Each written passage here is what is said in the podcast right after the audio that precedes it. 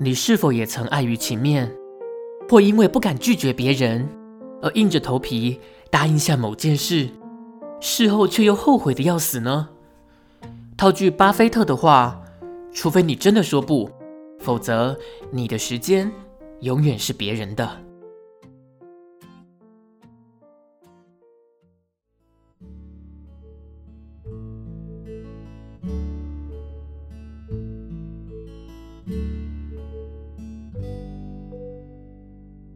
欢迎回到修与说爱，我是阿修。今天要聊的是一件大部分的人应该都觉得蛮难的事情，那就是说不。呃，说不，其实我没有把它定义成说就是拒绝他，而是他的说法跟你的想法有点不一样的时候，我们是不是应该能够表达自己的意见呢？有一个情况，应该大家只要念过书都很常发生。当老师问到大家有没有问题，一定是鸦雀无声，或者是说谁要上台分享一下，呃，也是鸦雀无声。好像我们东方人、华人的社会，其实也不见得华人啊，就是黄种人好像都比较有一个呃比较需要谦虚，或者是说比较害羞的这种社会氛围，导致大家其实还蛮不敢表达自己的意见的。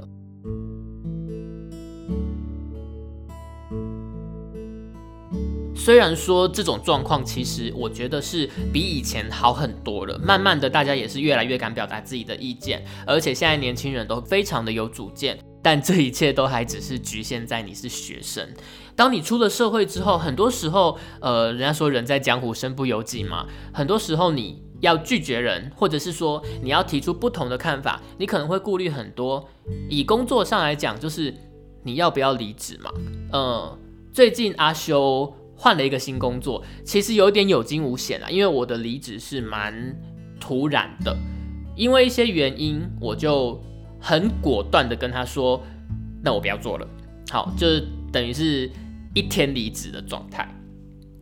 原因是因为他丢了一些我认为超出我负荷，而且不应该是由我来做的工作给我。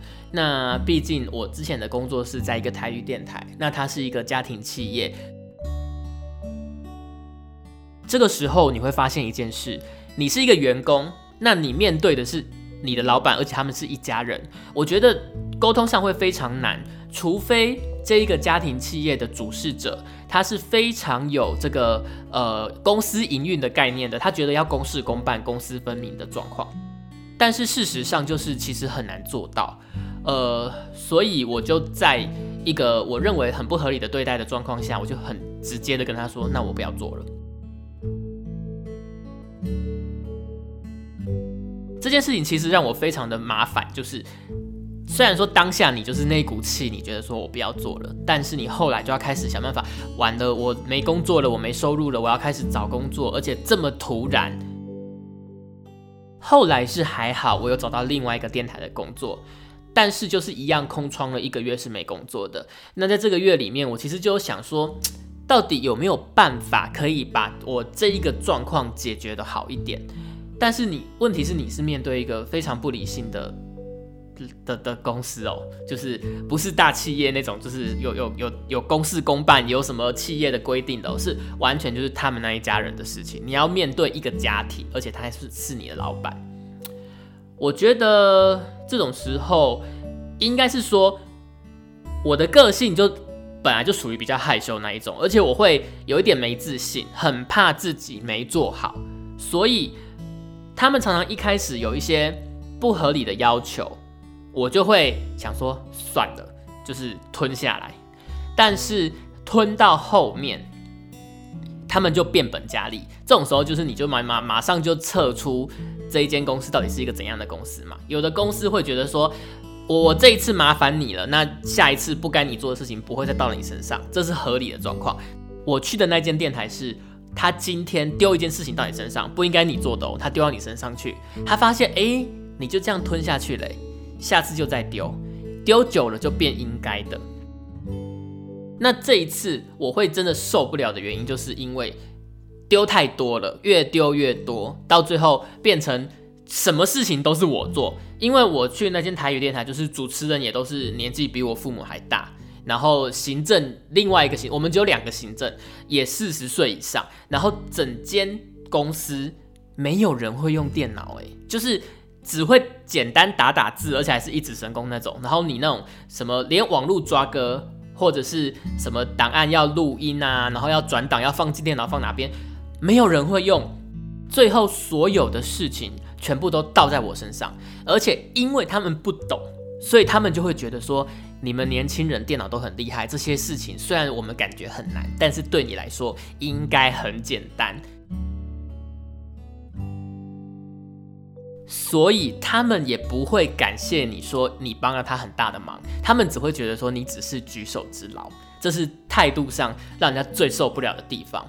所以我是觉得，如果说之后我。拒绝他应该要在最早之前就拒绝。他一开始有把一些多余的事情掉到我头上的时候，我觉得顶多忍个一次两次，你之后就要开始拒绝，你不能三四件。就大家应该可以参考一下吧，因为是我还没有试过啦，而且毕竟我是一个失败的案子。但是我会觉得说，之后如果有发生这种事情的话，我觉得一次两次。呃，可以吗？我的个性可能会会，你要我完全不给任何空间，直接就是多的事情，我就直接狠狠的拒绝，我可能有一点做不到。但是我不敢保证说我这个方法是对的。也许面对有一些真的是有点得寸进尺的人，或者有一点得寸进尺的公司，你真的是需要不能有任何妥协，或者是任何的弹性，你就是狠狠的，就是该拒绝就得拒绝。像最近不是很多那个肺炎的疫情嘛，然后之前有那个呃英国情侣的事情，就是他们嫌台湾的隔离所很烂，然后很像监狱。今天我在网络上看到那个呃年代的主播张亚勤，一开始我是觉得说他报新闻还蛮戏剧化的嘛，大家都喜欢看他吹一个高角度，然后拿很多卡片手板在那边报，报的很戏剧化，我觉得。就是主播，那他毕竟很资深，所以我也觉得没什么。但是他最近做了一个节目，还是单元的，叫做《雅琴看世界》的，我真的觉得超级酷的。为什么呢？因为他是用全英文，然后直接去反驳 BBC 做这个新闻的报道。其实这件事情我也是觉得 BBC 耶，就是这么大的一间媒体，一方面夸张的是，他们竟然会做这种。呃，很明显背离事实的报道，想说你们真的都没有查证吗？毕竟我们可能会觉得台湾的媒体很乱，可是 BBC 耶，怎么会这么的差，这么跟事实差距这么大的事情也爆出来？那再来就是你要对一个这么国际级的媒体提出申诉，说你错我对，包括外交部的交涉，然后还有今天我看到张雅琴。用英全英文在雅琴看世界吧，我应该没记错的节目，用全英文去讲。他说有一件事实就是，呃，公道自在人心。然后他说他们像是被监禁是错的。那呃，我真的觉得超级猛的，就是我们一定会有很多压力，在拒绝别人的时候，或者是说要对别人提出纠正的时候，尤其是像对 BBC 一个这么大的媒体，而且其实。就以往我们的这个怎么讲，嗯，习惯性来说的话，BBC 应该是蛮有公信力的吧？你应该很难想象说他会做不实的报道。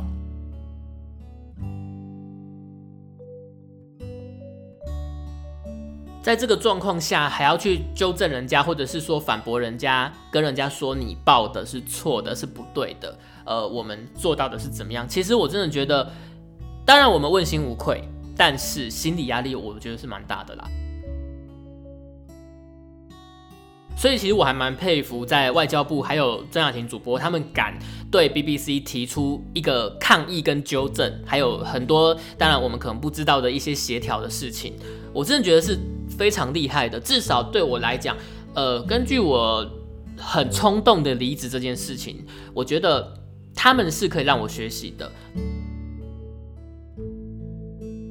也许呃，学习他们的这种做法，我之后能够在我真的受不了，然后愤而离职之前，就先提出一些比较轻微的抗议，或者是轻微的呃拒绝，让他们知道说，哦，这个踩到你的底线。那在状况没有这么大的时候，也许我就不需要离职嘛，我就可以说，那我们现在是不是工作的内容，我们是界定一下，写出一个。我我该做的事情。那多余的事情呢，可能就是你如果要我做，我也没有一定要拒绝。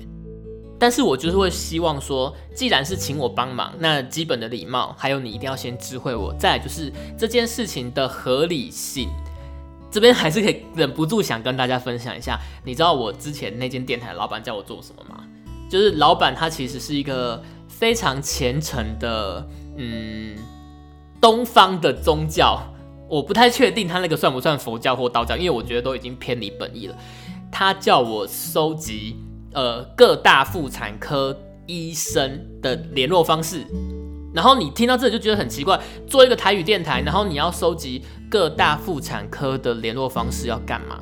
因为他就是很信一个就是阴灵的东西，他很他很信阴灵，就是说什么阴灵会会来找你报报复或什么什么，不知道，他就印了很多那一类的书，他要我收集那些妇产科的联络方式，然后。寄他印的那个阴灵的书给人家，哎，最夸张的就是我不做，但是那个时候我不敢拒绝，那个时候我才进去公司大概三四个月吧，我真的不敢拒绝，因为我很怕就是可能会起冲突什么的，我就很怕人家生气，所以我就只好冷处理，就是我也不说我不做，但是我就不做。结果呢？他有一天他就把我叫进去办公室，他就说：“你都不做我交代你的事情，所以你可以不用来了。”三个月的时候，我才还还没过试用期。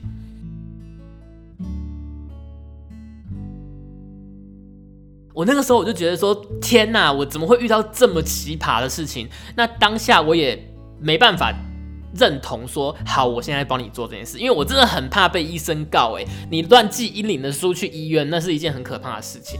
而且根本就是一些，我觉得是已经宗教狂热，已经偏离很诡异的东西啦。因为那一间公司的不管是主持人还是其他的工作人员，连他们自己家人都很怕那个东西，就只有老板自己很迷而已。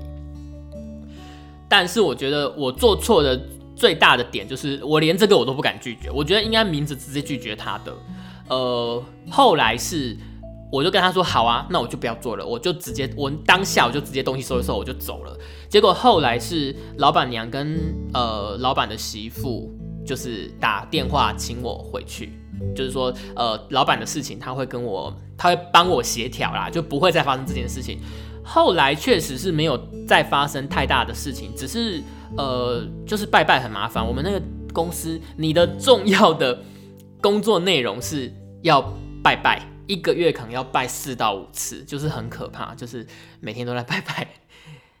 但是我觉得有可能就是因为连这件事情我都能忍，所以后来他们就开始抓歌啦、电脑故障排除啦，连电台评鉴哦，叫一个才进去做不到一年的人做，所以我就爆炸啦。那这样子的事情，其实我觉得损失是在我诶，因为他们没有损失啊，他们就今天凹一点。明天凹多一点，后天再凹更多一点。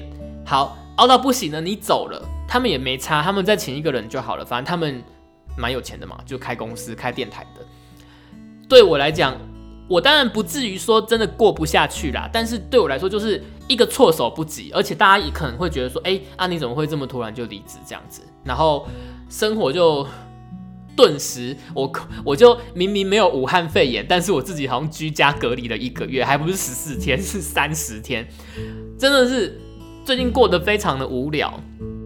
那也我觉得也不不见得是坏事啦，就是因为很无聊就会胡思乱想嘛，就想很多。那加上这一次那个英国情侣武汉肺炎的这个事情，嫌我们的那个隔离所太烂的事情，然后看到我们卫福部跟像张雅琴她反应，我就觉得。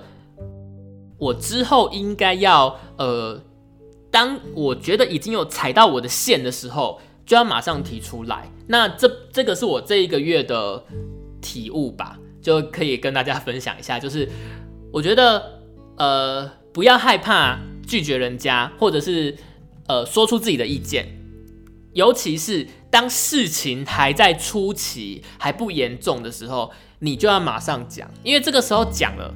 事情都还小，你可以慢慢的去协调，跟公司看怎么调整工作方式，怎么样怎么样，不要等到你累积，像我累积从阴灵的事情我就忍，然后拜拜我也忍，然后忍到最后做评鉴爆炸，然后自己就是秒离职，然后没工作，然后在家里就是无聊到不行，然后可能还觉得说经济上有一点点紧这样子。以上就是我这一个月就是呃无业游民在家得到的体悟。那也希望说能够给大家，就是当你今天不管是在学校还是在工作，或者是你是家庭主妇，什么不管怎样都好啦。就是当你遇到一些有些人可能对你提出不合理的要求，或者是他没有他没有恶意，只是说他做的事情对你来说已经有点侵犯到你的领域了，你觉得不舒服的时候，我真的觉得鼓起勇气吧。这件事情当然连我自己都还要。努力去做到，我也做不太到。就是鼓起勇气，在事情的初期就先把它停损掉，不要像我这样累积累积到最后爆炸，最后搞到可能跟前公司状况也不好，然后呃，反正就更尴尬，或者是局面更难收拾。下个月我就要去新的公司报道上班了。那希望就是我可以好好的就是贯彻我最最近体悟到的事情。那也希望我下一个工作会是一个好地方，我可以有更好的发展。之后状况好或不好，我都会再跟大家做分享。毕竟像之前的公司，虽然说对我来说好像没有一个好结果，不过后来也变成说我到新公司的跳板嘛，而且薪水又变多，我觉得蛮开心的。嗯，今天的修鱼说话就到这边。那。希望大家如果觉得喜欢的话，可以多多帮阿修订阅加分享。那我们下礼拜再见喽。